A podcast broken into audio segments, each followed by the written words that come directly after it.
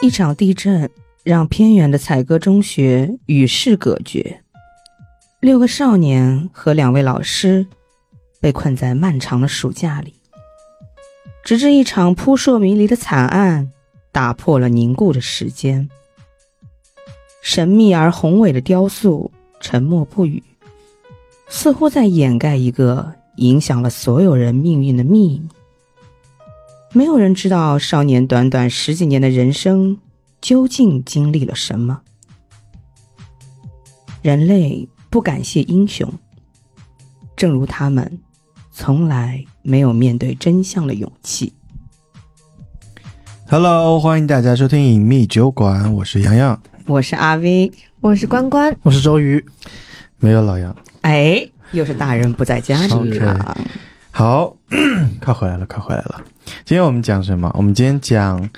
表里山河最新，哎，这应该是是最新的吧？我记得河河西家万里谁先谁后啊？嗯河西比这个早吧？十一月份发行的，应该算是这拓个这个是最最最新的，应该应该算最新的一个呈现的作品，嗯是我们表里山河有很多系列嘛，像我们之前熟悉的《千佛梦》的汉青系列，《千佛梦》，然后那个河西呃江河西里嗯那些的汉青系列，然后这个是森罗系列，哎对，森罗系列的第二部，第一部大家一定耳熟能详了，对迷雾是镇，我们 Zook 最喜欢的《逃出迷雾镇》。哎，对，其实我不太知道为什么“森罗”这两个字什么意思啊？我猜可能是讲森罗万象的意思吧，嗯，哦，就人世间森罗万象。想起来关哥们被 V 姐，V 姐没想到她的介绍森罗这么短。OK，好的，不好要的太关门。假装听不见。森罗系列的第二部就是它应该算是表里山河，就是哎，经络算是什么系列啊？我有点忘了，经络好像也是汉好像青，也是汉青系列，对，但对但是表里山河少有的几部，呃，做硬核推理的类型，就是森罗系列嘛。嗯嗯，当时那个采可以格计划打出来的一个一个 tab 就是说，它是表里山河第一部硬核推理本，是不是？应该我记得算真正意义上从头到尾的硬核推理，是啊、嗯，是的，对，而且还蛮硬的。经络啊和千佛梦以及星光电台和河西加万里都属于汉青系列，它现在应该就嗯两个系列，呃汉青和、哦三个哦还有还有那那个集吉叶合那个系列集合系列，对，集合系哦，列。三个系列，OK。那我们也是前段时间体验的这个本，就是说，感觉怎么样？你们啊，这个本其实算是一个小众本，算小众吗？因为 B 姐一直跟我讲，呃，这个本挑人挑人，我说到底谁可以玩？就是蛮挑人的。蛮跳人，就比较嗯熟的人，如果知道他是什么样玩家，有可能可以叫他过来。对，而且这个的挑人是不是说，嗯、某只有某些人才打的意思，而是指如果你要得到非常好的体验，嗯，他可能除了 DM 要带的非常非常好之外，还有一个是他确实是能够喜欢这种类型的玩法的这个玩家嗯会能、能得到更好的体验，所以这是挑人。那、嗯 V 姐，你推荐什么样的人玩啊？嗯，比较喜欢数学喜欢数学啊、就是喜某欢某数某一些字所谓的，就是我们上次内测的那些艺术生，可能就稍微有点困难素的， 啊。我们大但概没到知推土机的人， 对，我们属于一个、呃知道啊了，大概知道了，大概知道了，啊就不细想。啊。某些艺术生现在就开始不细想了。就是呃，逻辑知道，呃，就是说，如果要算出精确数字，咱们就是没必要吧。啊，就偷懒嘛。所以是第一个，就是 咳如果大家对数字很敏感，嗯，喜欢数学题，嗯，或者是对一些博弈对之类博弈的之类的东西，他比较感兴趣。嗯，关于利益的东西呢，其实我最后觉得它的利益嘖丢的有点突然，可以抛开不谈那个利益这个本吗？啊、利益这个，其实我们的那个听众里面，不是有人会问说，你们好像从来没打过思辨本，就是很少讲思辨本，其对不对实？嗯，替罪羊和那个在沉默中沉默有点都像，都算那种思辨的本吧，我觉得那些是嗯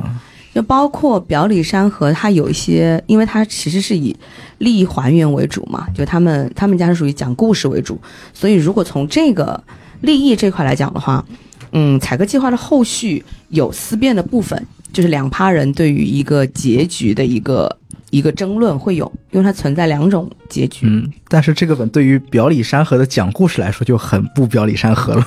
对，哦对，我觉得就是、哎嗯，蛮奇怪的，就是故事上感觉比较敷衍一点。不知道云水天有没有别的作品啊？好像没有，因为当时这个作者他是北大的数学系的高材生，哦，对是这样子，所以这也要求这个带这个本的 DM 的话，他需要去给玩家补充很多一些一些知识，嗯因为他是高材生，所以在他的知识范围领域，他觉得有一些东西是大家都知道的一些嗯他常觉识。得高数是小学四年级要学的 东西。Thank you。对他是如果如果是需要更多的玩家去能够好好的去体验这个本，需要 DM 去去加做一一些课前科的普准备，是好啊。那嗯你们，我们今天在座在座四位都打了这个 本，对，正好分为两派，一派是就是关关和周瑜是属于那种非常适合打这个本的呃同学，然后李阳是属于我们刚刚讲那 个非常不适 合。就是可以劝退一波的艺术生我就是说走马观花一下。 啊。但走马观所花，以你它们没两有个故事吗？你们两个很适合，那 V 姐姐你们很适合，你们觉得这个本感受如何啊？我觉得就还行，就是如果是个盒子的话会很好， 就是差不多这种感觉吧。啊，就是一个盒子做题本的话会很好，但是作为呈现的话，它因为等于是没有故事嘛，就等于是几道题拼在一起，然后加上表里山河的利益和思辨。嗯，嗯，关关觉得呢？嗯、我记得我第一天打完的时候，我就跟薇姐说，我说哦，我觉得没有特别硬，但是它其实有一些推理的地方会有爽点，是吗？对，有人家都觉得没有爽特别硬啊，你这个我没有觉得特别硬，我只是觉得特别麻烦。然后那种盘时间线什么的，就是如果是老玩家的话，会觉得有点。那种怀旧感和比较古早那种感觉嘛，对吧？嗯就是有以对前打硬核本那种感觉，嗯我很因为害它怕有时时间线线这这个种东东西。对， OK 啊，其实感觉来说，因为毕竟表里山河的质量在这里，而且监制出品又是我们伯爵大人，应该是不会有什么大问题。但是你要说它有多精彩呢，可能见仁见智。或许就是说推理的那一趴，有一些硬核玩家应该会找到一些乐趣。嗯哼，那推荐的话呢，呃，来那个上海徐汇区徐汇商务大厦二六零三来体验一下。OK，、没有体验的话先出去。哦，开玩笑，嗯，是可以打一下啦，可以打一下。哦，by the way，刚刚那个店地址是我们店的地址，怕大家不知道， 哇是吗？哦，对哇都不知道哎，然后，呃，那我们接下来就开始讲今天的故事了。我觉得，如果是喜欢做题，而且喜欢数学，对，刚刚讲到了，就是关于时间线嘛，在这个里面，他大量的去玩了时间线这样一个 还有博弈论的一个东西西，嗯对它其实它可每能一趴分两是部分分隔开来的，对，它就分两部就分一。趴博弈论，然后对一趴对给你玩那些数学的时对间线嗯时轨迹。间线那个是算是占比重更大一点。然后，如果大家喜欢呃对时间线，而且它不是纯盘时间线，对对对，它它不像是在其他的那种三到两度里面看时间线哪里有缺漏，或者说有空白要去找疑点，它纯粹是点玩弄时间我线，是时间线时间线的时间线。就是每个人的时间线，至于总你体的们时想间知线。道为什么我要这么讲和他到底怎么玩这个时间线，大家来玩玩看吧。嗯，硬核玩家可以玩玩看。那我们接下来就要开始讲今天的故事喽。那交给 B 姐，好，一个一个锅就甩过来，一好， 一个地李方啊阳已经快准备放 下麦 OK，了。我现在就是开始喝茶。好，我们讲一讲看关于采歌计划的。其实严格来讲的话，这个本也不会没我们讲的说那么难了。就像嗯关关讲的，它也不是那么那么的硬核，它确实有几个地方需要大家去动动小脑筋嗯，有啊点需要耐心。啊对，这个本它其实一开始的时候是在我们刚刚讲的采歌中学里面。采歌中学，对，这个采歌中学呢，呃，是一个暑假，嗯，而且是刚刚地震完啊，它的一个场景。蛮奇怪的。我跟你讲，而且对了，我想到文笔这件事情，就是它里面的文笔，就是感觉这个作者呃。呃怎么讲？喝了七天的酒，然后断成了十四个片段写给你看，而且有一些描述就是蛮奇怪的。从开始我就在讲，对啊，有有人就从开始开始一直嗯，盯着别人那个就是文理的就字的是问题，就是像刚 V 姐讲的，她的故事发生在采歌中学，而且不是平常的采歌中学，是地震后的采歌中学。嗯，然后一群人就是说号称。出不去了，嗯哼，就被迫在这个中学里相当于过了一个假期。嗯哼，然后中学里有物资七七八八的，嗯哼，对，这一切就是他把这一切就描写的稀松平常，感觉哦，大概嗯每个地方都有这样的事情在发生一样，看上就去是极不很合理。很奇怪。而且他他中间还有好几次，就是关于出不出得去校园这件事情，就是他会说，呃，我放学了，放学回家，那我到底回没回家？就好奇怪， 我不知回道家你还得回学校，再继续过暑假。他那他但他又前面又说，哎，他前面又说我们出不去，只能在学校，嗯哼，就搞不懂。嗯，所以这是一个大家如果一开始读到第一幕的时候，就会有这样的疑问：嗯说为什么在一个地震完了之后，会有六个学生啊，嗯三男三女，都是十六七岁的小孩儿，还有两个老师被困在了这个学校。嗯哼，然后呢，在这个地震完了之后呢，除了呃相应的补给之外，哎，大家开始做游戏了。老师开始出题，说这个暑假嗯大家既然这么无聊的话，不如我们就来玩一个游戏吧。嗯啊，对，在这个 在这个学学校里面困了两个老师，嗯哼，最可怕的事情，明明已经放假，却被却跟两个老师困在学校这里，可能是李阳自己对于学生时代的恐惧。而且这两个老师真的就还真闲不下来。有一个老师就拼命的要带大家办一个数学夏令营，是夏令营还是是的冬令营？夏 天，夏天夏令营，嗯，要要就是真的太爱学习了，他们就是灾后、地震后的学校，嗯咱们也不就是也不急着找救援，也不急着啥其他事情，咱们要学数学，学数学、哎二大话家不可以对这个说，哦场还要问景我们热不热爱数学呢？嗯素，保持疑问啊，大家可以对这样这样的一个奇怪的场景保持疑问。嗯那这个时候呢，同样啊、根据我们本里的介绍的话，其实这六个学生各有不同。嗯哼，嗯，，我们周瑜拿的是，崔浩，哎，崔浩，他是一个我年龄是不详的，很就是好是有一个年龄是个问号，嗯然后他是个。呃，玩家一开始知道他是一个转学生，而且成熟嗯冷静，嗯，年龄是个问号、啊，这是崔浩。然后我们的关关拿到的是，赵雨欣，嗯，赵雨欣，哎，十六岁，然后呢，这个赵雨欣的人设是热情耿直，而且是全场的气氛担当和活泼的一个女孩子。嗯哼，然后李阳拿到的是江天翼啊，十七岁，嗯，嗯有八个字的形容，成绩最差，哼啊，谁是哪里啊？哪里这八个字形容在哪？这个是本里的形容，呃，表面的形容是潇洒帅气，有点自恋。这班为什么李三三会 K，会把这个本给李阳不是因为成绩最差，差吗？啊？是。啊，那剩下的两呃，剩下的三位其实是还有两个女生，一个叫周文文，和我们的赵雨欣是同龄的。 OK，也是十六岁，是爱读书的一个非常安静的女生。还有一个女生比他们大一岁，叫孙科，十七岁，她是一个聪明机智、心思细腻的女孩子，也是学霸，对吧？那还剩一个男生，嗯，数学天才，哎，这个男生其实可以介绍给喜欢科幻小说的玩家，因为他是整个他的人设是非常中二的一个宅男，而且是非常热爱科幻小说。嗯啊，哼所以如果大家喜欢科幻小说，这个本倒是可以玩一玩的。嗯好，这是六个学生。那六个学生之后呢，就像呃，我们刚刚讲到，哎，突然这个时候，两个老师，两个老师，其中一个老师叫范老师，已经开始出现了。但在嗯范老师出现之前，我们六个玩家坐在一起，开始互相介绍以及互相爆料自己的糗事。嗯，嗯，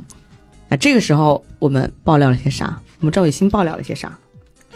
我爆料的应该是我们那个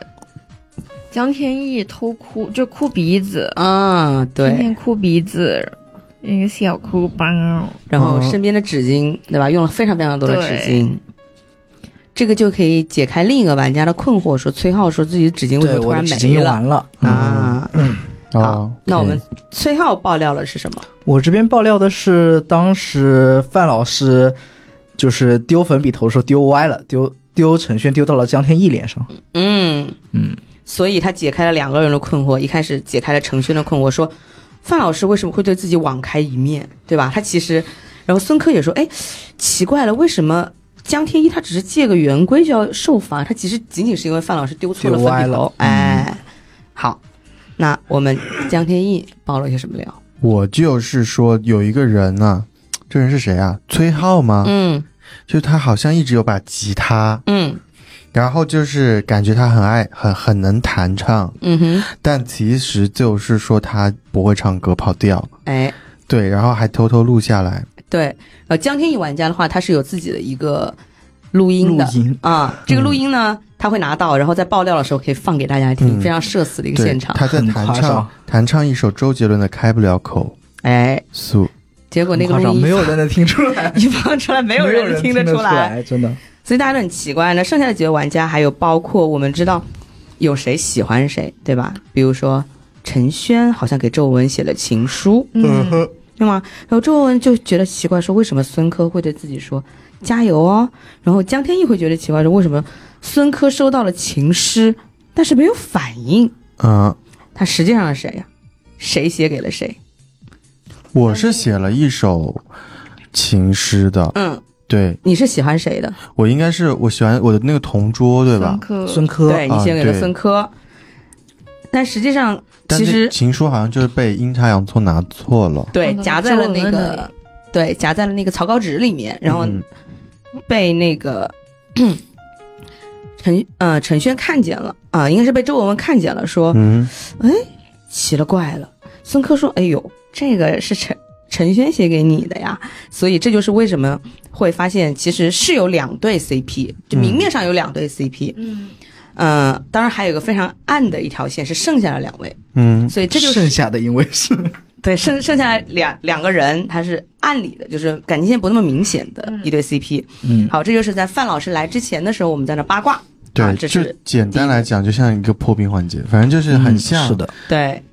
读书的学生们各自的就是有一些小九九，然后又阴差阳错就这个吃醋那个干嘛的、哎，是的一，些事情，对，所以这第一幕确实是一个破冰环节。嗯那还有包括也会让大家 Q 到说，哎，你们认为的这个范老师是不是有很多很奇怪的点？嗯，范老师对，因为范老师没来嘛，我们就意思就是说，在他背后偷偷说他坏嗯还有话一。个是蔡主任对吧？对，还有一个是蔡主任嗯蔡主任是不教书的，不教书。呃，范老师是数学老师。是是的，是 OK，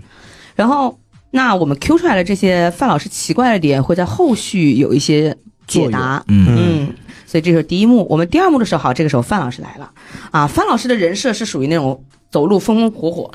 嗯然后数学老师嘛，就非常单刀直入，就觉得啊、呃讲课非常一击即中。就比如说有些艺术艺艺术生同学他听不懂，可能会被他扔粉笔头，或者是就是上课拆呃开小差的也会被他罚啊。嗯这种类型的铁面的老师，然后他讲的第一个问题就是博弈问题。如果有感兴趣的玩家们，其实可以去了解一下关于博弈论和博弈策略的这个东西，其实是还挺有意思的。嗯哼，因为这个时候呢，会给大家做好几个游戏，嗯就会会给大家发一堆石子，这堆石子它会有一个先手和后手的问题，就是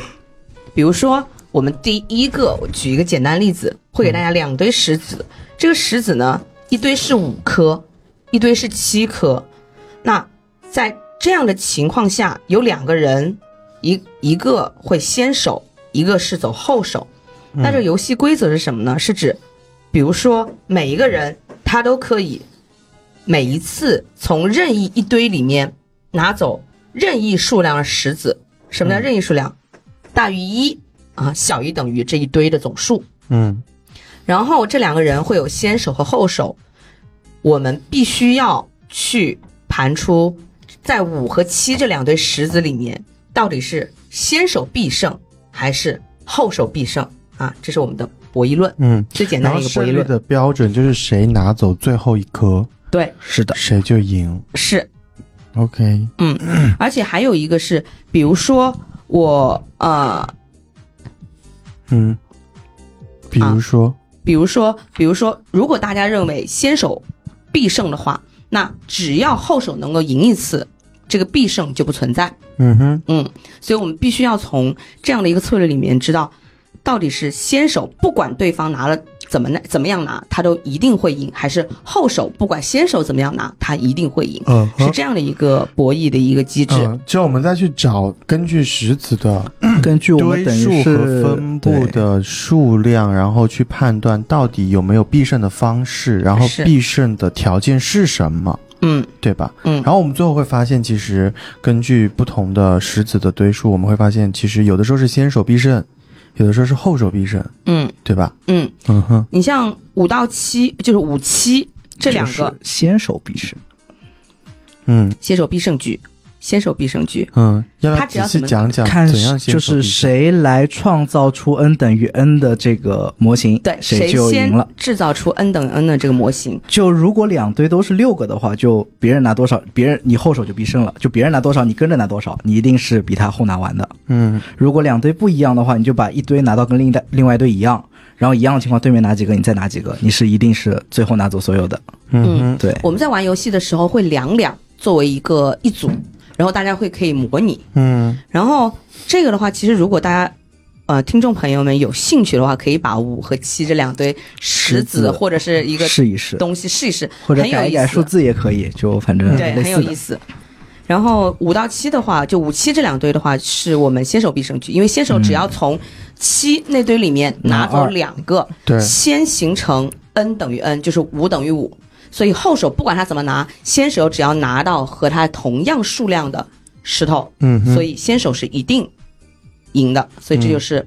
五七这个理论里面的一个先手必胜局。嗯哼啊，这是第一道题。那第二道题就是增加难度，它会变成了三堆嗯啊，变成了一二三嗯啊，然后同样让大家去模拟，大家认为是先手必胜还是后手必胜？嗯所以这是范老师给大家出的两道题啊 Yes 关于博弈论。这个其实如果大家玩一玩，还是蛮有意思的。嗯，然后在这里其实老师就是会开始让我们找。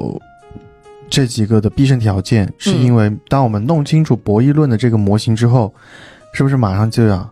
运用到实际中了？是不是后面还有一个游戏，就是那还个还没有，对吗还没有还没还有一个嗯，哦也，就是说，等这个我们找到了规律之后呢，对啊，我就们的这个啊，我就说这个，嗯，我们的就是范老师会实给际的大家按留键一嘛个，嗯，会给大家留一个，就是课后习题。课后习题我对都完全没有看那个课后习题，对，这也是这也是需要 DM 去给大家补充很多一些关于博弈论的一些常识，因为如果光看这个习题的话，有一些玩家他可能就没办法理解，说为什么会这个样子，以及它涉及到的一些呃数学里面的一些叫做专业嗯用词，嗯哼，它是需要给玩家解释清楚的。对但当时我们那个是课后习题，相当于是老师发给我们，是说，呃，你们可以自己去看看，做一做。对，先不用做，但那那那个题面题里面的东西，到底对剧情有真实的它是最影后响那个吗？还原那边，对，哦和最后还最后原的它，还原有，所以有它一其实点是没有办法剪掉的，对当吗？然没办法剪因掉为，在我的视野里，我完全不知道那张纸上是什么。你是全程掉线。对，因 为 OK，我们三个把那题解出来，最后直接就所以那个那个试试题上面的内容，其实对最后还原有需要有帮助是的有一点作用。嗯 OK，嗯。好。那是因为我们三个理科生已经把它弄完了。对啊，然后也没有人要分享，告诉我们那个题目的答案是什么。不他是们就因为自己做我完们也以为这是附加题，就是到还原之前我们也不知道这有用，嗯就之 OK 前确实一点用都没有。嗯，好，好，然后这是我们一开始的呃课堂作业，嗯哼，然后做完了之后呢，我们会有一个课堂练习题。这个练习题其实是所谓的一个故事，它里面嗯发生了一个凶杀案。应用题呀、这哎就是数学里的应用题。哎，刚哦，这个时候你就知对啊道了，这就是应用题呀、啊，几只鸡， 几只谁呀？啊，你鸭，这个时候就知道了。呃，C 先生，呃、啊和巧克力的故是事。石先生和巧克力的故事。其实这个应用题就是根据我们的博弈论，然后去来推断到底是谁杀死了 C 先生。嗯，嗯，我们要简单讲讲这个题面和答案就好。你可以来讲吗？我大概知道题面嘛，题面其实就是我已经有有一忘了天，题面很简单，嗯 C 先生死了，海龟汤没有了。C 先生死了，然后他就是我们会知道他死因其实就是发作就一种毒，嗯一种毒。然后就经过一通调查，反正就是得出 C 先生这个毒只能够呃来自于巧克力巧克力，什么巧克力呢？就是呃 C 先生在前一天吧，他接触过所有的食物里面，只有这个巧克力有可能有毒。那么他跟其他两个人玩了这个博弈游戏，那么呃，相当于我们要去推测，就是他相当于是给我们范围锁凶以后，然后让我们再精确锁凶以及锁手锁手法嘛，对吧？嗯，嗯这个应用题其实就是我们刚刚那个博弈游戏的升级版。嗯是的， C 先生的人设是他是一个极其熟悉博弈游戏所有嗯哼，对。所有赢的策他略的一个人人，设就是一定会每一步都用最优解的必胜法嗯来做，是所以大家一定要记住 C 先生这个人设，嗯以及先手还是后手，一也定是 D 先生来选 C。先生来选，嗯，对，也就是说他一定是赢的啊。那剩下的 X 和 Y 两个人呢？如果凶手出现在 X 和 Y 两个人中间，那么是一定是他们去下了这个毒，嗯因为这个这个糖果一共有毒的是三颗，嗯它有很多的，它有几个设定条件，就是第一个是，呃，C 先生有一个习惯，他一定是赢了之后，他会把他手里拿到的最后那一把糖果全部吃掉，嗯哼，嗯，嗯是的，而且他要死的话，他一定是最后拿了三最个，后拿了那有毒的三颗。三个糖，对，是的，嗯嗯哼，哼，那么其实这个题真正的谜面就是在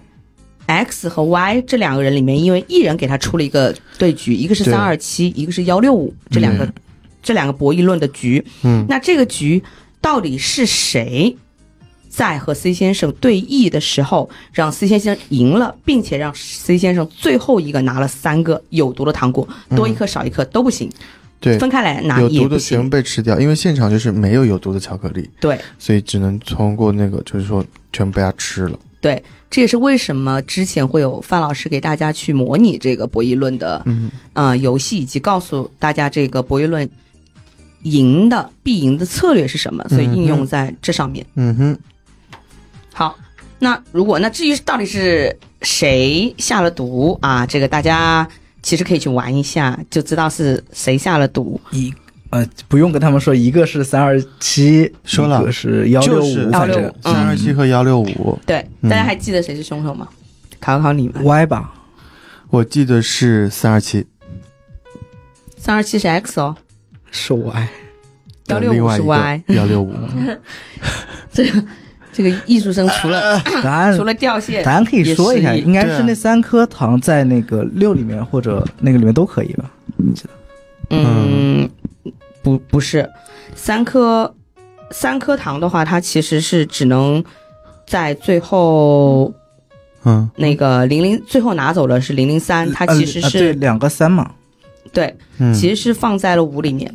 嗯，是就是放在五里面。零三三，因为然他后是不是还有一055个辅线索里面提到是凶手是可以辨认啊？对，凶手是知道哪有有颗是毒糖的，有哪颗是毒糖，对，吧只有凶手能够辨认出哪个是有毒的，哪个是对没有毒嗯的。所以凶手可以配合着 C 先生的去拿，然后让他最后拿完最后三颗。 yes，、嗯 OK，就让他赢，然后让他死。然后我们过完这个应用题以后，嗯，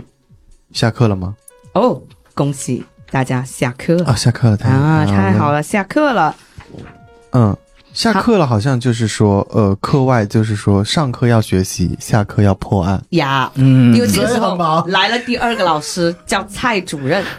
啊，嗯蔡主任这个时候来了，说：“哎呀，你们这个范老师就是给的这个什么应用题呀、嗯，啊，都是编的。都是编我的，给你们一个真实的案件，是，哎，然后呢，就给大家就是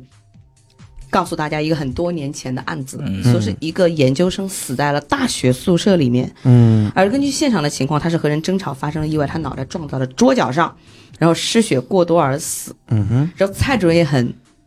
也很奇怪哈，嗯他说他有个朋友在那个大那个大学工作，嗯他们配合警方调查了六个人，当天在附近拿了六份口供。真的很神奇，就是在一个哎灾后嗯还未对是的重建的学校，有一个老师下课的时候拿出一个案件，他还带了口供，哎嗯，他是水。哎，这个蔡主啊主任就是不一样了，对吧？ OK 他不教课，他就搞些案件嗯来。 OK，好，然后呢，就要大家去盘出当年最有可能杀死这个研究生的到底是谁。嗯，嗯，然后我记得做第一件事情就是口供要排排个序，发现里面有先找疑点不太对，嗯对，那口供是被打乱过的。我我们记得应该是先排完序，然后你跟我说其实口供打乱过，然后要让我们挑出一张重新穿插。对，每个人是是的三三三张，每个人三张。然后有一嗯张有问题的，对，嗯先让大家从这三自己拿到手的三张里面先排一二三，嗯哼，然后后来后来在对的时候就会发现啊，每个人都有一张口供存在疑点。嗯为哼，什么会存在疑点？是因为蔡老师年纪大了，他嗯搞错了、啊。 OK，哎，但所以是我记得我拿到那三张里面，非常的贴合，整个就是一个时间逻辑下来，然后一点都不疑，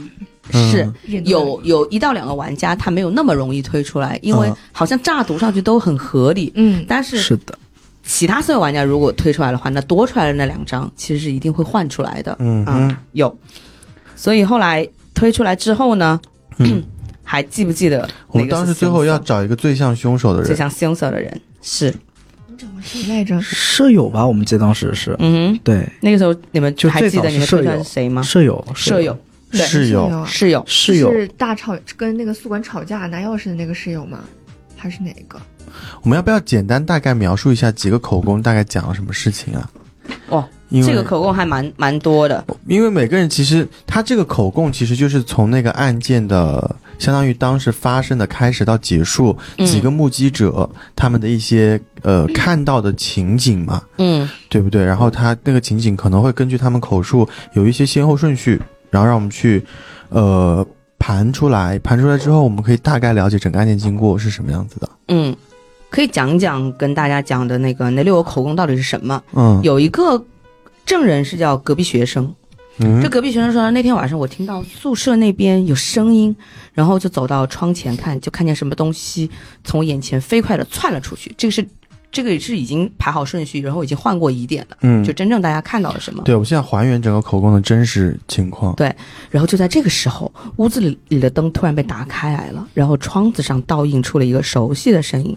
然后他说：“我回头骂道说一惊一乍的，你要吓死爹呀、嗯这个时候他的室友回来了啊，嗯这是隔壁学生的三个口供，嗯哼，然后还有一个是宿舍楼长。嗯宿舍楼长的三个口供是说，当天有个同学来找我要钥匙，我让他等一下啊，让他别着急。嗯然后呢，我四处翻找，什么也没找到。哎，奇怪，难道是我记错了？嗯哼，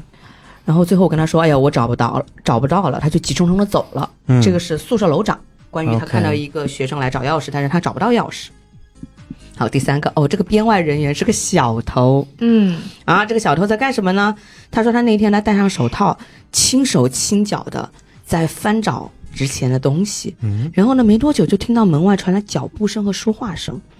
然后他赶紧找了个柜子钻进去啊，不一会儿他听到有人进屋，嗯还有争吵的声音。过了大概五分钟，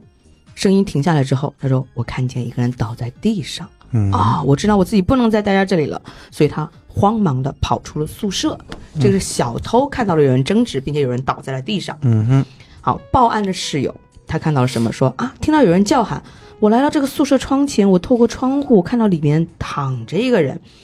我赶快跑过去开门，然后突然想起来自己没带钥匙，所以他就去找楼长帮忙。哎，但是他也没有，这是和楼长的那个口供能够串起来。嗯然后呢，他说我捡起了路边的石头，砸碎了玻璃，从窗子翻了进去。哦，这个时候他发现人已经没气了，于嗯是他打电话报了警。嗯啊，这是报案的室友，他发现了尸体，嗯然后翻窗进去，并且报了警。好，倒数第二个人是啊，路边的一个目击者，路他看边到什么？对，他说那天傍晚天还没有全黑，我在路边远远听到房间里好像有人在争吵，然后呢，我循声望去，突然看见里面有一个人软绵绵的倒下了，软绵绵的倒下，哎，就是打哟，童话故事，事， 棉花糖人融化了，没事。这艺术生不能打啊， OK 就是。然后哎我颤抖的走走上前，看到他倒在地上，脑后流了很多血啊嗯，这是路边目击者。然后最后一个是打电话的朋友啊，嗯这个朋友也有点神奇的，他说那天我跟死者打了个电话，想了解那件事的真相啊，大家哦画一个重点，那件那事的件事真，相，嗯，他跟我说了一些很难听的话，我们爆发了激烈的争吵，然后忽然他惊呼了一声，挂断了电话、啊嗯，哼这是打电话的朋友。 OK，嗯，所以我们从这六个人的口供里面，我们能够觉得，哦，这个好像就应该是他的室友，室友，嗯，对我们觉得是他室友干可嘛就跑了，能性最大嘛，啊嗯感觉上，按这些口供来说，是的，然后这个到时候给出的答案是不是真的呢？啊，蔡主任说：“哎呀，我也不知道，但是我告诉你们，蛮有意当思时那件事情嗯是怎么处理的，嗯是说，哎呀，这个警方草率的认定说这就是意外摔倒的，哦，就结案了。结案了，好，这个时候蔡主任会 Q 出一句很重要的话，说：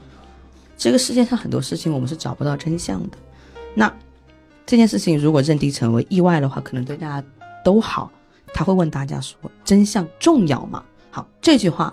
是大家一定要记住，是贯穿整个剧本的一句话，说真相到底重不重要？嗯 OK，嗯，好，那这个时候呢，我们就会进到了下一趴。好，下一趴，猜大家在干什么？做题考考试，试呀，对啊，做什么题？你们先睡觉。我们先睡觉。对，你们先睡觉，第二天才有考试，忘了。哦，对，因为咱们就是要做个梦，对，你们要梦游，要做个梦一下先就。睡觉也蛮辛苦的，还要梦游、嗯哼，啊我们就是做了一个梦，梦里面好像都做一件事情，你求答案还是干嘛的？啊透视对志愿。对，偷东西啊！突然发现好像自己宿舍里面醒来的时候，发现为什么宿舍里面会多了好几样东西啊？然后就来了第二天，第二天呢就是考试。真的很辛苦，这学校黄冈啊，你看这个李阳的学生时代是经历了多么恐怖的事情，他的 PTSD。就是说，就是说，怎么会灾难后就是还考试？是先上课，然后再考试，成年了就玩个游戏，还要再经历考嗯不试如这死一在阶灾段难。里了。考试， 而且这个考场，咱们就是说，简直有点奢华。是是的，对，然后呢都第二天只有最高最差双人间对，第二天包间考试，哎，很很很很屌，因为你们只有六个人呐、嗯是嗯的，不然怎样呢？ yes，然后第二天我们在考试的时候，哎，发生了一起凶案，嗯，哎，现杀的，谁嗯对，死了？现杀的，我反哎，我们的健康范老师死死了，哎，好，那这个时候就来到了刚刚李阳特别不喜欢的一个。就是挂机的一个东西，嗯叫做时间线盘旋。他这边应该好像还是，他也是不是也分两段解答？呃，对的，一开始有一段伪解答，就是最早，然后后面改了点条件啊什么的，然后嗯对后面嗯就是加了变革的元素，后嗯面一段真解答，对，对， OK 其实它严格来讲是有三段，因为第一段是伪解答，是大家觉得哎范老师怎么死了，有人要杀他，对不对？嗯，第二段我们会发现，就提讲出很多线索和条件之后，我们会发现其实是范老师想杀我们其中一个人。嗯，哎，这个是我们要推出第二个，就是范老师到底想杀谁？他到底用了一些什么东西去杀谁？嗯，好，第三，为什么死的是范老师？是因为有人发现他的计划，并且嗯利用了他的计划把他反杀掉了。 OK，嗯，它其实是三段的一个解答。然后这里其实是进入到了这个本子里面最大的一个最大的一个做题要盘的东西，的吧？环节吧，等于那我们是这边要去想稍微细讲讲，哦，可以。嗯，那我们有要点长，对大家可能要稍稍有点耐心，对我们要先从梦游的开始讲起对。好啊，嗯，你们还记得自己梦游的时候拿到了什么？就每个人都拿了泻药或者昏睡剂嘛，哦，泻药和然后泻药的话一开始等于是毒药，嗯，嗯，然后昏睡剂一开始就是昏睡剂，嗯，哎是的对，嗯所有的泻药就是，呃，我们每个人他其实梦游的时候都会都会就想去偷题，也不知道为什么，嗯就每个人想去偷题，嗯然后偷题呢会进到了我们的一个实验室，然后实验室有人，他实验室上有有一个柜子，那柜子里面放了某一些不明液体，一些是上面写着泻药啊，还有一些是哎真的有写的毒药的，还有那个纸团，真的有写毒药的，对，啊，有血没有毒没药有，没有，没有只吗是说泻药是毒药，好像是哪个好像是后面的线索线索里后面面线线索吧索，抛出来，哦，是他说泻药和昏睡剂对啊是两泻药种，和对，昏睡泻药剂和昏睡剂，然后后面线索我们回来才会知道，他这个名字其实是故意这么取的，他对为了就不太明，不要那么明显，也就是说，在我们第一个第一个解答里面，其实昏睡剂是昏睡剂，会导致人昏睡的。嗯那泻药的话，就是真正的真正的毒药。嗯一嗯，嗯这个真正的毒药，那昏睡剂是什么样子的？给大家介绍一下啊。嗯哼，昏睡剂是一种液态无色无味的，它是三三十分钟之后生效，那效果是致人昏迷三十分钟。嗯也就是说，他先吃下去半小时，然后半小时呱唧昏掉，昏睡三十分钟，而且不可以叠加。嗯，而且服用了昏睡剂还没有起效的时候，如果再服用的话，那就视为后一次无效。也就是说，它以第一次服用昏睡剂的时间为准。嗯嗯，好，这是昏睡剂的效果。那泻药是什么呢？泻药是说服下之后一个小时生效，这是我们写在瓶子上的这个药效。嗯但是我们会发现这里面其实有一种毒药。那这个毒药是什么呢？是，呃，可以复合生效的一种毒药。比如说，一种毒药生效之前再次服下另一种，会重置起效时间，并在十五分钟之后毒发身亡。那同一瓶毒药连续喝两次不会复合生药生效，毒药和昏睡剂互不影响。嗯，给大家举个例子，比如说一个人在服用的服用毒药之后，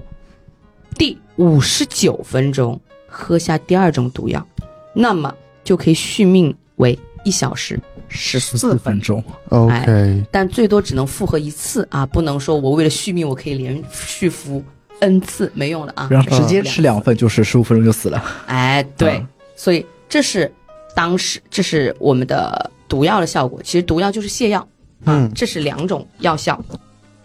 那刚刚李阳讲到说我们的考场啊比较特别，对，对李阳可以来很特别介绍一下这个特别的考场——包间式考场。简单来讲呢，就是，这考场呢，呃，我也不知道为什么学校里会有这样一个地方。它这考场就是，嗯，我们这样来想好了，它是一个大框架是一个正方形，然后围着这个建这个正方形区域的周边，就是沿着四条边有一条走廊，回字形走廊，然后回字形走廊，它中间以这个四方形的对角为连线，咱们这样拉两面墙，切成切出四个三角形的房间。嗯好，这样就是四个房间了。这四个房间的最中间呢，还有一个圆形的区域是一个监控室。然后，那这个监控室和这个考考场房间中间有一个特别的东西，是一条走廊，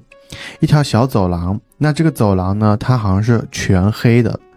类似于涂成，它是用了特殊材料还是怎么样，不知道。就反正是全黑的，你你不能看到那个看不到走廊里面是什么样子，对你就是只能看到有一个人从黑暗中慢慢淡出，这就是呃监考老师。然后关于我们的考场分布呢，上下两个三角形的房间是单独单人间，就是一个人在里面，然后左右两边呢各坐了两个人，这边就一共六个人，咱们就分布好了。然后还有一个最重要的就是它有一个监控室嘛，所以呢它会有摄像头，但这个摄像头，咱们就是说，呃，有一点 VIP 服务的概念了。呃，它摄像头直接就是照你桌子，照你本人和桌子，就是说你给任何一个蛛丝马迹，就是就逃不过。OK。然后还有哦，然后还有一个附属的一个小的配套设施，就是在我们右侧走廊里，走廊上呢，呃，有一个洗手间和一个休息室，它们俩呢是连在一起的。嗯哼，这就是我们一个考场大概结构。嗯，是。然后呢，我们因为每个人他就是每个房间他都会有座位上的一个监控，那还有一个监控是在我们的那个范老师的监控室里，嗯以及呃，如果比如说老师我要上厕所，嗯哼，对吧？你得摁铃哦，啊，要跟老老师讲哦，老师那个时候听到了，跑出来给你咵摁一下，但这个是需要盘的啊，这是一个点。需要盘的，啪，让你开门出去，嗯，走哦了，对，上厕所。关于所有的门的进出，好像是要范老师当时告诉让我们感觉的就是他需要回监控室，他需要一开始感觉是要回一监控室，开始一开始其实就是只有第一个明确感觉是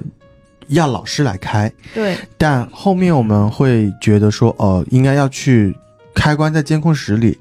老师要回监控室开门，对，对，这是嗯第一趴我们会知道，第二趴后面又会发现，哦，好像不一定要会整公司。对，所以第一趴是在这样的一些限定的条件下，我们要去盘出到底是谁杀杀了了范老师。师，嗯好，，这个时候你们到底做了些什么事情？对我学生，盘时间线，不去谁给他下了什么药，在每个时间点，对，啊嗯就是所有人的时间线全都列出来，每个人在每个对时间线干了什么，嗯，对，就从头到尾列出来嘛，是然后就开看始一找下，对，看一下谁就是最有可能给他下些药，嗯，哪这个里时间点正正好好。这里结果是什么？咱们直接跳结果。啊，你不是说是简简单就是详细讲一嗯讲到底是谁干的 吗？对啊，因为我想详细讲一讲是一二三三阶段的一个切换和 OK 那种合轨。这个时间线要在这里讲，咱们就五个小时以后见。啊，看明显就是艺术艺术生很讨厌这对个时间线，这就是我说的，大概懂了。 就是他这里其实就是开始要对时间线，确实就是要很，嗯，细致的把对每个人在哪个时间对对对点做了什么事情，然后最好是列一张综合性的表，对，就几然点后到几点干对什么？然后，嗯，这边还最好不太不要撒谎，应该应该这边也没有人要撒谎呃。这不最用开始就是他没说不要撒谎，嗯然后是进下一盘，然后说不要撒谎。对，，不要撒对谎，是的嗯，是，就是这边咱们推荐就是直接就坦诚相告，对，然后你就会根据时间线看到每个人在哪个时间点下了药，那范老师有没有机会接触到这个药？嗯最后我们会得出一个最大的可能是，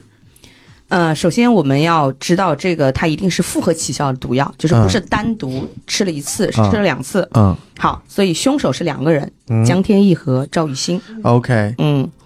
这是我们的第一个案件，第一第一层，第一层案件。嗯好，然后到了大家觉得好像这个案件已经盘完了之后呢，然后这个时候蔡主任就进来了。蔡主任，哎，蔡主任跟大家说：“哎，你们好像有点问题哈、呃，他会问每一个人说，这个如果比如说是赵雨欣和呃江天意，那么这个陈轩，你当时在做什么？嗯，呃，陈轩的剧本里会说，他为了让自己显得不那么可疑，随手抓了一把零食扔进了嘴里，嗯，大家会盘出来他吃的是什么？吃的是花生米。花生米，哎，但是有花生米里人对面花生米下其实毒下了，毒对对也就意味着，如果那个时候陈轩已经吃了花生米，为什么陈轩还活着？对，嗯他该差不多死了。哎， ，OK，对，所以这个时候呢，大家觉得奇怪，对不对？奇好。怪，这个时候就在刚才，蔡主任他说：“哎，我找到了一个保险箱、啊啊，这个保险箱有个八位密码，啊，你们嗯输下密码哈、数一下，嗯，说完了，这个是用当打开时我们看到那个就是梦里梦梦的里数字，梦里当嗯是时每个人去拿泻药或者是昏睡剂的时候，还有一个小数字的纸团，对，然是不是后完全综不合记一得下是是一个日期，嗯啊，今天的一个日期。我们现在因为需要跟大家补充一下，这个故事其实发生在二发，零，嗯，看一下，反正是二零二几不一几年不不三很三很几多年年后了是二零四一年零七零三， ，OK，二零嗯四，一二零四一年，年零七零三，所以这个是这个是密码，但是这个时候我们还不太会意识到这个密码它到底有什么样的意义，那这个是 OK 需要大家保留的。嗯，然后这个时候呢，我们的保险箱哦就发现了一些线索。线索，这个线索发现了什么？是范老师想要去杀掉某个人、嗯啊！这里面会出现几个新的东西，一个叫替装置， ，T 装置哎，这个替装置是什么？是什么？它是可以加速某一个区域，哎，加速让它时间变两倍，然后副作用是同时要减让另速一个减另速一，个另一个区域就是变成二分之一的流速， OK，这个就开始了，他开始玩时间线了。哎，哎，纯嗯变时速间时间线对变速时间线，而且它是有变快和变慢嗯两对，种是说法同。时，对，嗯所以大家还记得这个考场区域是四个房间，嗯，那就是说，当有一个区域在加速的时候，另外一个区域它就会慢变被慢减速速，嗯而且我们 T 装置只要启动就会嗯发生一次，嗯，我们还要看 T 装置启动了几次。是而且每一次它加速和变速的房间是不太一样的。，对，这也是需要我们盘啊然出来后的。咱们最后是开始盘。对，加油。好，这是一个替装置，这是第一个新的东西。第二个东西呢 OK 是说我们毒药起效的时间，嗯哼，我们当时说一小时，对吧？现在因为有替装置这个存在嗯啊，他认为这个一小时不用那么久，单独起效是二十五分钟，嗯复合是七分钟起效。嗯，就就改变区了装置它不仅它影响这个房间里的一切的速度，包括生理活动，也就是等于你毒发的时间也会受 T 装置的影响。嗯，这是第一点。第还有第二点就是，除了它影响这个是怎么办呢？他说：“哎呀，这个下毒太明显了。”他说嗯，：“不在现场的证据才是最关键的，也嗯就是说，他要利用时间差来对做那个不在场。杀这个证人明我不用毒药，嗯我只要给自己制造不在场的证明就可以了。”嗯，然后用一个很简单的方法杀死它就好。然后呢，这是第一点。第二点是嗯它这个毒药啊、啊，这是我们现在在里面发现的一些这个东西。而嗯且第三个点是说，这个毒药备的太多了，就是嗯多出来两瓶，不如随便改个名字吧。会发现多出来那两瓶昏睡剂，它其实也是毒药对， OK，啊。嗯也就是说，大家下的所有东西都是毒药。是，本来我们、我们认识在哪里也知道一个，他为了他给毒药叫泻药嘛，嗯，然后有两个昏睡剂，然后这这现在就知道，其实昏睡剂就也是毒泻药，嗯也是毒药，对哦全是毒药。好。然后这个呢，我们就得盘出来说，方老师就他是究哪竟几想杀个谁变？了，哪几个没变，就根据那个陈轩为什么吃花生米没死的那个对，作然为后基还有点嘛。到底范老师为什么要为什么要杀他们？这个还暂时盘不出来，还盘动不机出来盘不出来， OK，只是说范老师要杀谁。嗯，所以这个时候，巴拉巴拉巴拉，他的目标要杀谁呢？好呃是杀啊陈、轩吧，对哦他目标要杀杀陈轩。嗯嗯，他用的不在场证明，他其实是调了他的房间的把时他间的流加速。速了，嗯然后我的房间好像是一直在减速。然后还有对就是这场考试，利用这考试结束时间，因嗯，为它结束说是下午三点，下午三点结束。嗯对，然后它就结束了以后，大家才会呃，相当于门会打开还是怎么样的，嗯对对吧？的嗯，嗯然后呢，我给大家讲一下哈，就是稍微讲一下他到底减加了哪个房间，减了哪个房间。嗯他其实在一点到两点的时候，他加速了陈轩的房间，然后减速了崔浩的房间，然后在两点到两点半的时候呢，他又把这个装那个替装室关掉了，嗯就让这两个房间按照外面的正常的房间同时在留宿，嗯，然后在两点半到五点的时候呢，他反过来了，嗯他把陈轩的房间做了减速，崔浩的房间做了加速。那这样子的话，陈轩的房间，他其实他认为他交卷的时间是三点钟，对不对？嗯但他其实他两点钟就交卷了，嗯要多出那一个小时时间。所以那个时候，呃，我们记录下来的是陈轩好像三点钟交卷，但实际上他是相对于外面来的时间，他正常的时间是两点钟。所以对，这个时候他交卷出去了，嗯范老师可以在外面杀了他，并且把他抛尸在后山。有一个小时的时间，对，因为他来回要一个小时，嗯我们路程。对，然后最后呢，为什么要调崔浩的和反过来调一次？是因为要把大家所有的结束的考试的时间调回到三点钟，嗯哼，嗯就让崔浩发现不了他的房间被调过，所以让大家同时结束在三点钟啊，这样他就不会有人发现他调过了这个时间。所以这是范老师原来的计划， OK，嗯，是做这样的事情然。后这里还有就是之前那个黑色走廊嗯，的用处就出来了，对，就是因为呃，因为监控室是不受 T 装置影响的，对不对？是，相当于监监控室的时间永远是正常流速，嗯，但是如果你在房间里，它不管是处于快速状态也好，还是慢速状态也好，你如果不加这个黑色走廊，那个有人直接从监控室平白无故的出现的话，你可能看到的是一个变速的他。对的变速的是的，要么就所以是所以要黑色走嗯，廊。所以要黑色走廊黑色走廊就是它，它那个黑色走廊是有一节插在监控室里，一节延伸到房间内，相当于它延伸出来那一节就是给它一个缓冲，缓冲，对，让它出现的时候已经适应这个速度，让别人不会发现哦，其实这两个区域有变速关系。对对嗯哼，所以这就是看上去很奇特的设计，但是都有它用意、啊嗯。好，那我们知道了范老师的计划了，那我们要看为什么现在死他还的是是死了范老师。哎，好，我们这个时候呢就会发现有人知道了范老师的计划，并且利用了这个范老师的计划，就把他反杀掉了。嗯，哎，很奇怪对。那个时候呢， 大家想想到底是谁干的？到底是谁？谁不干会的？是我吧？我是最开始那个，应该不能是我，你都全程掉线了，你干的我掉线，角色没掉线啊，啊？角色没角有掉色线框，框在线。对，没有，其实我这个角色成绩也不好， 就是说，呃，啊，我是为了配合我们角色的效果哎，那句话怎么说来着？我没跟你说话，啊。那是后面我那个老哪个老师那个主任是真的是我真无 语，他这个嗯哦，对对对我对去对，叫我想去起来举了，报他。我想起来没了那说个，我过就就就对他态度特别差那嗯个，对速对的对，。然后我们第所以第三重到底是谁发现了？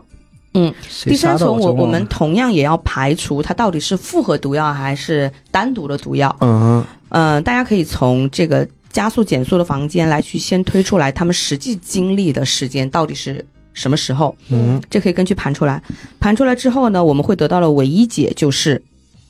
它只有用单独的毒药才能起效，因为复合时间是不够的。嗯对嗯嗯对，然后是谁干的呢？凶手三点四十二分吗？哇，你你真的记得很清楚，是十三点四十到十三点四十二之间。好， 对， 是谁干的呢？是都是我凶手是周文文，那他是下在哪里了呢？茶杯，烟，哦烟，哦嗯烟里面，对对他那两分钟抽了根烟，一根事后嗯烟，然后咵是洗掉了。哪件 事的考后？监考那件事啊 OK 怎样？你想到哪里去了？我以为是那个不知道嗯哼开学这件 事，地震这件事。啊 OK，不重要。然后呢？好，这就是真正的真相。大家盘出来的是说周文文就是就是他吸了这个有毒的这个烟，去把他干掉了，对吧？嗯嗯，好，但是范老师为为什么要杀陈轩？不知不道知不知道啊，这完全不知道。是然后呢，做完这件事之后，做完这件事之后，啊，这个我们的蔡主任又开始说一段结束语，他说：“嗯我想问问大家，如果真相会伤人，你们还愿意面对它吗？”嗯就很哼，奇怪的一句话，对不对？嗯，那会觉得就就真相不是很重要，我们推的不就是真相吗？对吗？嗯但他哼，一直在问这个。好，那问完了之后呢？好，结束了。他说：“好，下课哈、希望大家记住你们此时的回答。”好，下课。呃呵，下课之后，然后这个时候呢，我们就会发现，就第一本呢、我们就会发现，哇，有好多怪异的地方。嗯，就是你们再会往后再去读的时候，会发现哇，就第五幕这一整趴，咱们就是说一就个很现代怪散文诗，对，是就的看不很懂，奇怪，很奇怪。然后呢，会会问大家，蔡主任会大家说，哎呀，这个这个你们觉得这么奇怪，到底是因为什么啊？会引导大家，大家发现这可能是个梦境嗯，啊，就是为什么对，刚刚我们的艺术生李阳同学说，为什么啊这个就是地震了，为什么我们不回对家，我们还要就躲在这个学校一里切面，不合理的解释都说明，哦，这是梦。哎，做个梦就能全这个解世释界上通了所。有解释不通，你就说梦。好这里就有我们那个很经典的那句话了，嗯就范老师对我们每个人都说了一句话，啊啊，对就对到对尤很其后有一面呃个对对是对江天艺说的话希，望是江天一分享一下他说的那句话。来什么？他就江天是意说，呃，没跟我说话，滚！ 滚，哎我说滚，，呃，谢谢你啊。对滚，就是不是？但在之前我们会遇到范老师之前，我们不是还分开行动去就调查，开始调查对这个对，地这就是方。很多很怪异的地方。对，，然后包括我们会听到我们刚刚那个案件里提到梯装置嘛，嗯然后后面其实我们有见到过梯，我是有见到过梯装置的，在后山，嗯就是在后山有个山洞里面，我是有看到一台就是像冷冻舱一样的东西，睡眠苍蝇，对，而且还有奇异的眩晕感，嗯，看到它，对而且甚至还有，呃，走了图书馆说为什么其他书都是空白的，嗯，对吧？而且对甚至还说，就是 你一个数学老师是怎么创造出时间机器这件事情的，就很嗯奇怪。对，然后还有一些比较就是科幻的词，什么意识之海，对，什么自我合合理化，嗯，还有然后可怜七的七八八虫子，的，对对，然后这个时候呢，大家如果能够意识到大家在做梦的话，好，这个时候就跳出了一个说明书，叫《明梦实用手册 OK，》嗯啊明，梦，纯设定了，那就对，是后纯面设定了就。设定了，嗯，嗯那这个《明梦使用手册》呢，其实就是我们就会点题到了我们这个剧本上的名字叫“采歌计划”。嗯其哼实我们所有人都对经历了很多次的采歌计划。嗯，OK， OK，这采歌计划到底是为了什么呢事儿？哎，大家还记不记得采歌计划到底是为了什么？是那个什么拯世界救要人毁灭类了，啊 哎，对，你看这两个就是高材生，到现在还是高材生我记得 啊。那你讲，我知道啊，啊就是让他们在梦里做研究。啊，做研究，因为梦里的时间就是比现实时间，就是说它可以很更快长很很嗯很快。对，嗯，也就是说他在梦里用了十年的时间，让这些十六七岁的呃、嗯天才的小孩儿进去去想对如何用数学的方式去解救我们现在这个世界出现的危机。对，那个危是机大出家还现记得吗？好像是什么什么射线吧？对宇就是太阳要膨膨胀还是什么？就是我们所有的生物都已经不再繁衍了嗯，啊！我们比如说骨子里面没有那个骨子，然后那个就是繁衍的东西全部都断掉了。就第二个第二个本里面，对，反正就是简单来讲，就是世界末日开始倒计时了。对，然后在现实生活中，这个世界末日倒计时好像是只有十年的时间左右吧。嗯，但是相当于如果只给十年，让科学家去研究出解决方案，这几乎是一件不可能的事情。是的，所以他们就想了一个明梦计划，就是发发明了这个仪器，嗯，让他们进入梦里，因为他们发现你可能在，呃，现实生活中睡着一分钟，在梦里面可能是很长的时间。嗯，他们就把现实的十年可能在梦里面无限倍的，就最大化的去延伸，嗯，然后让这些有潜力的孩子们，嗯，有数学潜力的孩子们进入到梦境里去，一遍一遍的去，相当于当科学家做对，去研研究，然后让他们去算。到底有没有什么方式能够规避这场灾难？那其实这个事是情清清楚楚哦啊，很清楚 OK 哇，太啊非常清好楚，了。非常好， OK 非常好。也不知道只记得这个了为啥选 到我呀？哎，为啥选到你？很好哈。 然后呢，这个设定的话，大家可以把它跟《盗梦空间》做一些类比啊，对，有些像的。有一点，嗯，那这些人进去了之后呢，然后呢，我们需要还原的就是当时我们到底经历了一些什么，嗯，就是我们后面，也就是最后那一趴，说我们的一些回忆，慢慢慢对慢就回忆浮真正现的。记忆嘛，这对解释了为什么就是咱们这边已经地震了，还要开数学夏令营，因为咱们进来就做这个事儿的。嗯，哎，为什么会地震 呢？为什么会地震？是好像是因为一些个这个那个关于就是关于梦主的事情吧？对，梦境主体它受了刺激。对，要崩塌了。对，嗯，所以呢，我们第一个任务是要还原出我们当年的采购计划到底做了哪些东西，然嗯后谁又是谁。嗯，这个时候呢，还记得我们刚刚有几个概念关于梦境的，就是关于比如说梦境主体还有 NPC 对吗？是不是有这几个概念？是然后是还有是就的是进来的人有客体，那个叫什么来着？就是进入这个梦境，如果我没记错的话，这个梦里面应该是我的记忆里是三个大类，一个是梦只能是一个人的梦嘛，嗯那么也就是有一个梦主，就梦的主人，他是做这个梦的。嗯然后还有人可以通过我们刚刚看到那个冷冻睡眠舱，他可以进入到这个梦主的梦境里，跟他进行一些互动。嗯然后我们后面会知道，其实就是，反正是两个老师里面的谁来着？对，嗯然后对叫做客体，然后第三个就是意识体，意识体就是相当于是梦境中由梦主的意识形成的一些 NPC，嗯它简单来讲就是呃可能是潜意识，对潜意识的分支嗯。 ，yes，但是客体的话，它必须要以嗯、呃梦中要是要和和真实的形形象出现，而这个 NPC 呢，它需要源自于主体，嗯就哼，它一定是主体认识在现实中的认识的人。嗯，对，而且他的内在性格和行为是完全受控于主体的。那么也就意味着，为什么和就是我们可以对接到前面，为什么我们会发现有很多人有矛矛盾的地方嗯哼，啊？比如说谁谁谁不会不会唱周杰伦是吧？嗯，嗯，然后还有谁谁谁，嗯、我看一下啊，还有谁谁谁他的那个嗯完全的人和人的关系也会出现了问题，嗯哼，所以我们也要推出到底他在我们后面的这个日记里面还对这些看真实的日记跟我们现在的关系有对什么就是区别？几号几号人。嗯以及，OK，呃谁在暗恋谁这件事情都会出来。好的，好，那我们经历了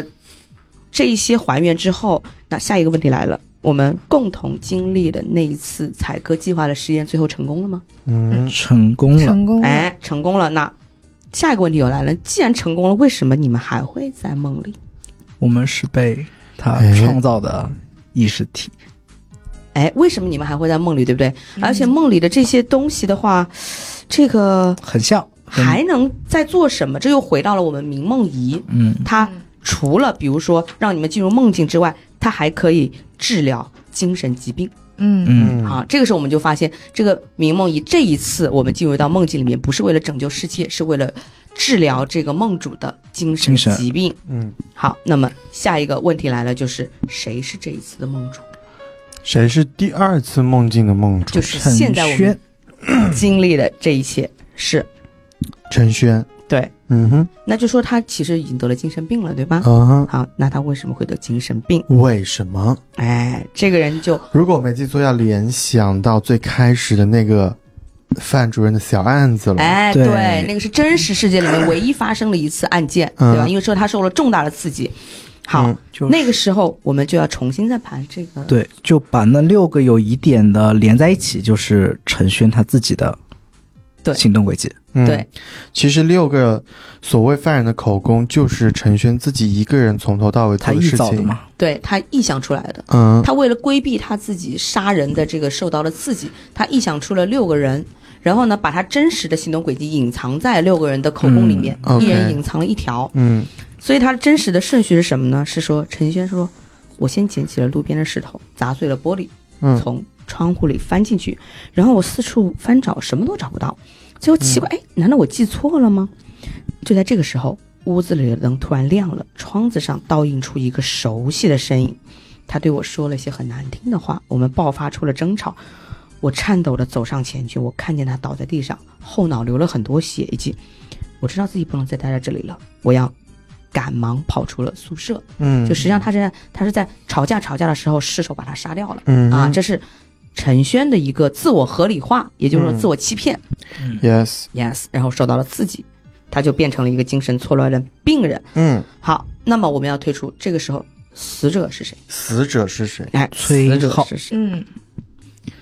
因为凶手观察是员凶手是陈轩嘛，对吧？嗯而且这个死者有一句很关键的话，他说：“你让梦境维持了三千多天。”所以我们知道这个梦主一定是陈轩。嗯，那凶手是谁？是死者是崔浩，崔浩是我们那个辅导员。就是还是后面进来的研年究龄员，成迷的那个人。就啊我年龄沉迷嘛，嗯就是等于是跟你们一起进来的，我等于是他其实他是助理，助理，对不算是就是天才少年的一员嘛。对，他是 OK 唯一一个，就是六个人里面唯一一个成年人嗯啊，他是助理，他是为了帮范教授来实现这个计划做记录的，嗯哼所以我们后续看到了第一本的最后那一幕，全是他写的那个手手记，嗯，就是日记，所以当时他跟陈轩发生争执的原因呢？是那个那个那个人，他想拿回钥匙啊，是到那个他想找到那个呃，找到钥匙去拿回他那拿个记回录他，那个记录也对啊，对，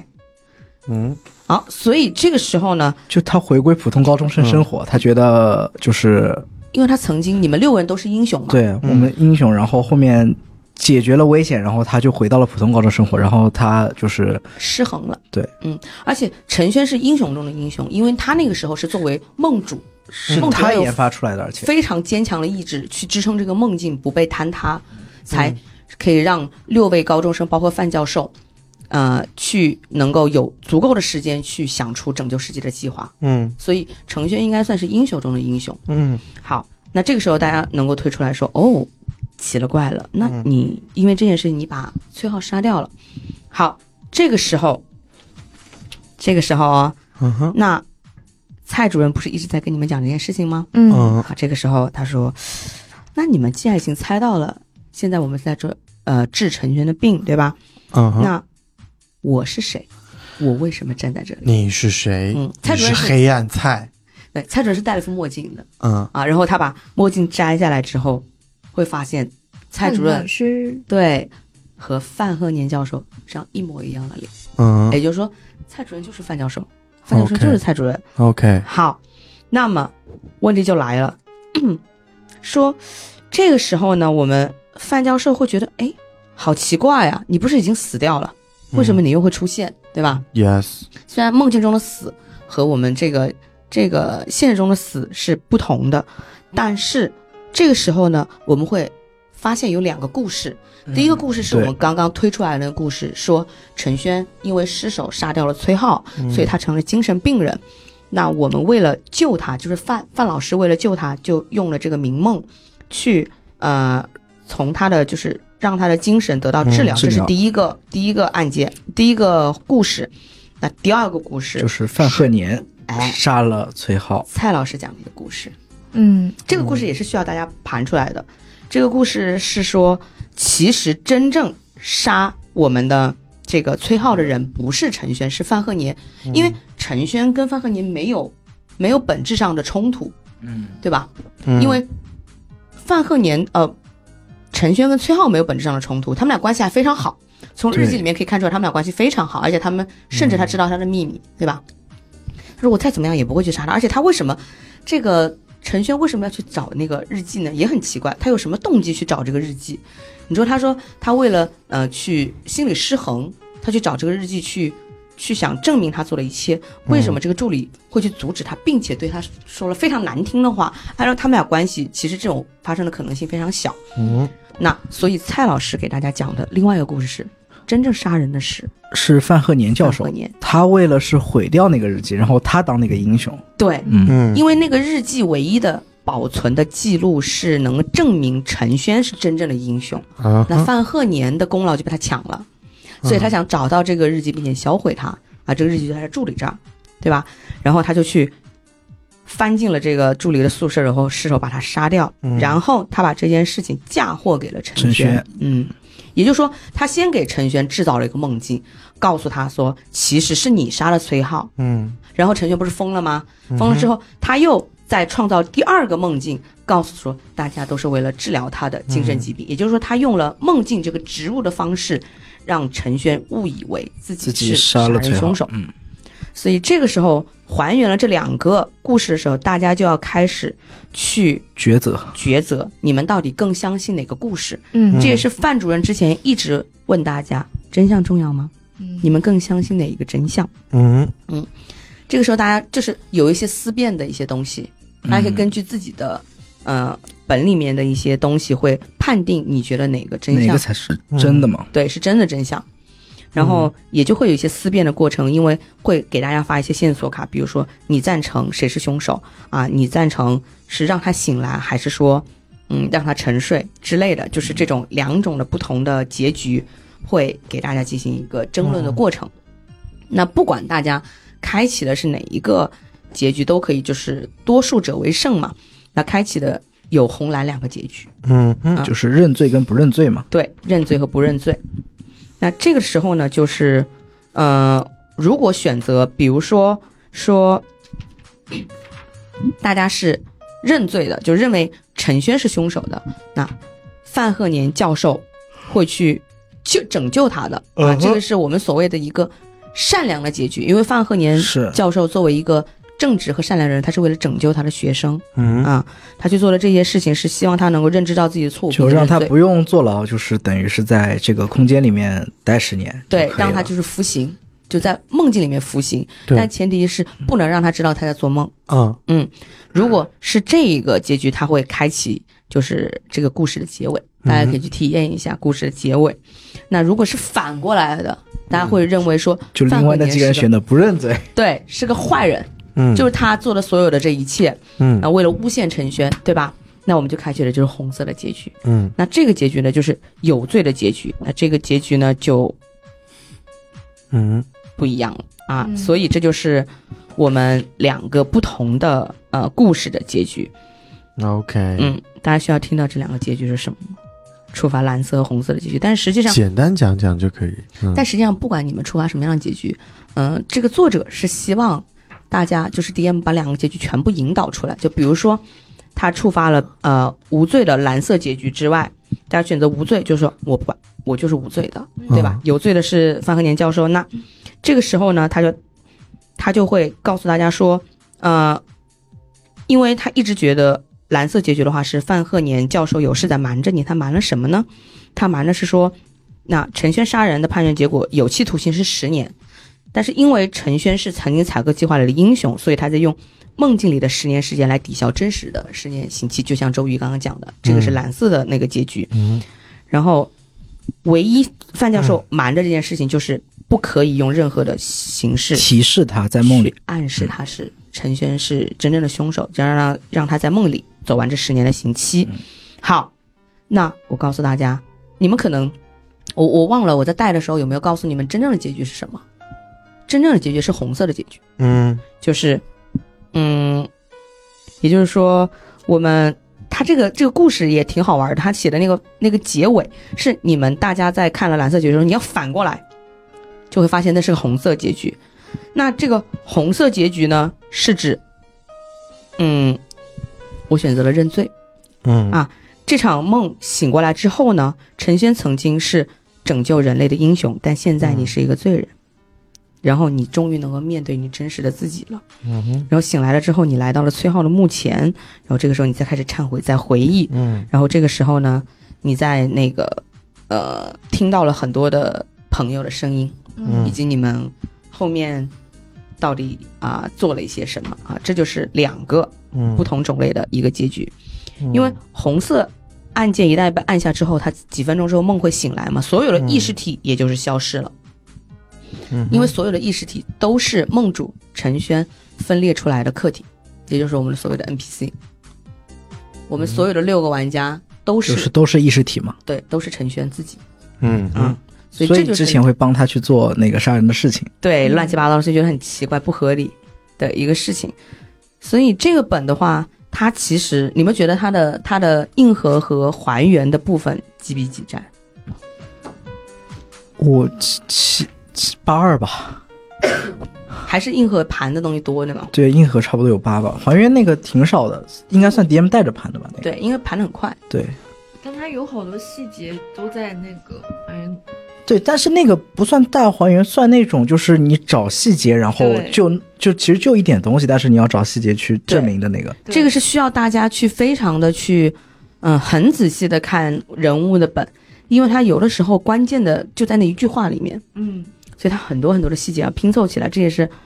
呃，有一些可能有些玩家可能不喜欢这种模式，因为他觉得反复读，然后要抠字眼这样读，嗯有些有些玩家会不太喜欢。但是要还原这个故事的话，他就一定要去这么做。但是最后选择结局等于是自己选一个相信嘛，也没有说一定要去抠细节那种感觉，就是对，你就看你愿意认罪还是不愿意认罪。对啊，就是你如果很纠结的话，你要多去找找细节；如果不纠结认不认罪的话，就直接选就行了。是，然后呢，这个是最后最后我们所有的人，不管你做了什么样的结束之后，它会有两个结束语嘛。嗯结束语之后，其实我觉得这段话是是是作者，我猜测应该是作者想写这个本的一个立意。嗯，他觉得，呃，他说博弈就是算计人心。嗯我们的那个还记得迷雾阵吗？迷雾阵也是我们的嗯森罗计划里的第一步。他这他这两步啊，都有一个共同的一个点，就是前面会给大家放一段视频，嗯嗯，对吧嗯，？嗯迷雾阵也是放一段视频。那我们前面的视频就是说，嗯，博弈最终靠数学，其实你唯一要算的不是数学，还有人心，就你得算两样东西。嗯，除了数学的可能性，还有一个人心。他认为世界上最邪恶的并不是别人，而是我们自己内心深处的黑暗。他说，成为英雄和罪人就在你一念之间。所以他说，希望在座的各位，他给玩家说的啊， OK，祝愿在座的各位能够在你们真实的人生中，在面对内心挣扎的时刻，永远可以做出光明的选择。 OK，嗯，好，那这个就利益就结束了。哎，说到这个，我突然想起来，就这两天发生的事情，你们有没有关注？嗯哼，就是关于那个学生农大的学生举报，他的导师，因嗯为是学术造假，李阳一看就没有听过这个，嗯